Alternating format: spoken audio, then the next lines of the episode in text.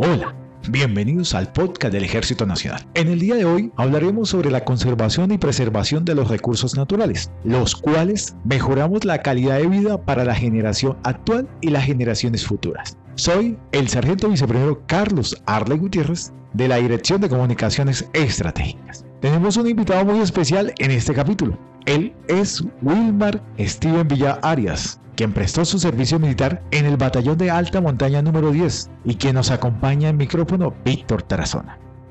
Esta disciplina en pleno desarrollo ve cada vez más claro su objetivo y ha venido consolidándose como una necesidad, ya que proporciona una serie de soluciones propicias para enfrentar la actual crisis ecológica que vive el planeta. Por esto, es considerada por muchas personas como una profesión de gran futuro. Víctor, cuéntenos con su acompañante la experiencia de este trabajo. Porque después de prestar su servicio militar, el soldado Villarias pudo seguir cumpliendo su sueño de ser profesional. Pero que sea él el protagonista de esta historia que nos cuente más acerca de esto. Mi nombre es Wilmar Steven Villarias. Soy reservista del Batallón de Alta Montaña número 10 y actualmente estudiante del tercer semestre en Ingeniería Ambiental. Arias, cuéntenos cómo fue ese proceso, cómo fue prestar su servicio militar y aplicar ese conocimiento que ya traía aquí al servicio de la institución. Bueno, mi experiencia como tal es muy particular, debido a que al presentarme ya tenía conocimientos como tecnólogo ambiental egresado del SENA, en donde tuve reconocimientos con los liceos agrícolas. Y al presentarme me dieron esta oportunidad de continuar aplicando mis conocimientos en el área ambiental, en proyectos muy conocidos como lo que lo son los frailejones, la siembra de frailejones de la alta montaña de Tuluá.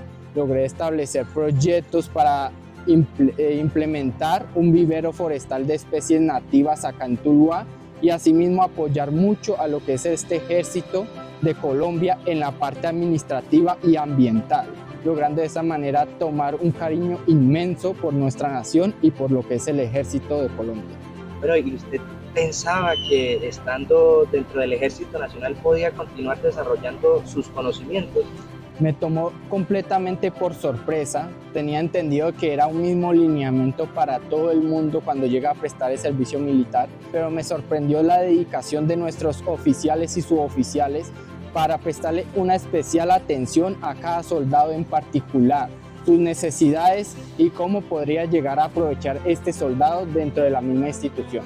¿Qué recuerdos gratos le quedan a usted de esos meses que pasó sirviéndole a la patria? Recuerdo mucho que de cierta manera yo era un bebé en la cuna en el mundo laboral y empresarial. Cuando llegué logré ver la realidad de las cosas y logré ver cómo dichas instituciones se esforzaban tanto por el bienestar de la comunidad.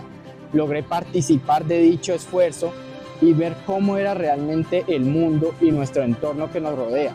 O sea que además de cumplirle su cita a la patria, cumplir su misión por el país, también vio un futuro laboral dentro del servicio militar. Claro que sí, y de hecho un futuro que para mí parecía muy próspero. La verdad es que dentro de sí mismo veíamos como la institución, como organización, era una institución donde todo el mundo trabajaba junto, donde todos se preocupaban por, por todos y donde cada quien lograba digamos, de esa manera realizarse y superarse cada día más. ¿Cómo llegó ese proceso, esa sorpresa de seguir su formación académica luego de cumplir el servicio militar obligatorio? Esa sorpresa, la verdad, como usted mismo lo dice, fue muy repentina, no la esperaba para nada. Eh, mientras que prestaba el servicio no tenía mucha comunicación con la sociedad. Simplemente fue el sargento mayor Sánchez, en coordinación con el comandante de batallón, el coronel Cogua Lovera, los que realizaron una búsqueda exhaustiva, indagaron y dieron con todo el proceso como tal de llevar los archivos, de investigar eh, cuál era el nivel de estudio de cada uno de nosotros y dando la oportunidad no solo a mí, sino a muchos de los que estábamos prestando servicio militar en ese momento de continuar con nuestros estudios y ganando la beca en la Universidad UCEBA por medio del programa Matrícula Cero. Bueno, ¿y cómo es este proceso? ¿Cómo ha sido este proceso? ¿Ya cuánto tiene eh, fortaleciendo su conocimiento académico? Bueno, el proceso la verdad fue muy grato porque a pesar de que estaba prestando el servicio militar, al mismo tiempo estaba estudiando. Todo el batallón como tal se movilizó para darnos la facilidad de estudiar a pesar de que estábamos prestando el servicio militar. Nos dieron transporte, nos dieron recursos, movilizaron mucho de nuestros documentos y agilizaron para darnos este proceso como tal. Y ahora mismo ya llevo tres semestres en la universidad. Gracias, gracias a Dios, dos semestres como estudiante buena nota y todo fue gracias como tal a la universidad porque yo nunca me imaginé que iba a poder estudiar la ingeniería ya que mi familia como tal es de escasos, escasos recursos.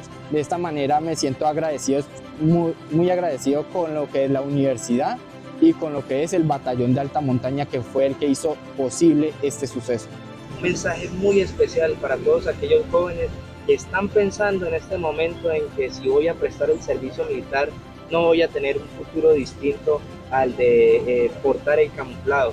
Además de portar el camuflado, se puede seguir adelante, se puede seguir creciendo académicamente. ¿Y cuál es ese mensaje para todos estos jóvenes? Bueno, sí les quiero dejar un mensaje muy especial y es que prestar servicio cambia tu vida. Como tal, ellos te vuelven un ser de derecho y alguien que es capaz de afrontar las adversidades que vienen en el mundo. No solamente es para aquellos que buscan eh, ser soldados profesionales más al futuro, sino para todo el mundo. Allá logran resaltar las cualidades de cada persona. Realmente que desde la fase de entrenamiento ya están viendo cuáles son sus virtudes y cómo fortalecerlas. Y todo el que sale allá, esté o no esté trabajando en la institución, se lleva un gran aprendizaje de dicha misma y un gran amor por la patria. Muchísimas gracias, queremos verlo más adelante dirigiendo esos proyectos para reforestar el Valle del Cauca y aportar su granito al medio ambiente. Muchas gracias por invitarme. Gracias a nuestro invitado por contarnos su experiencia y su profesión. Quiero invitarlos a que sigan nuestras redes sociales del Ejército Nacional, Facebook, Instagram, Twitter, YouTube, TikTok. Nos despedimos con patria, honor, lealtad.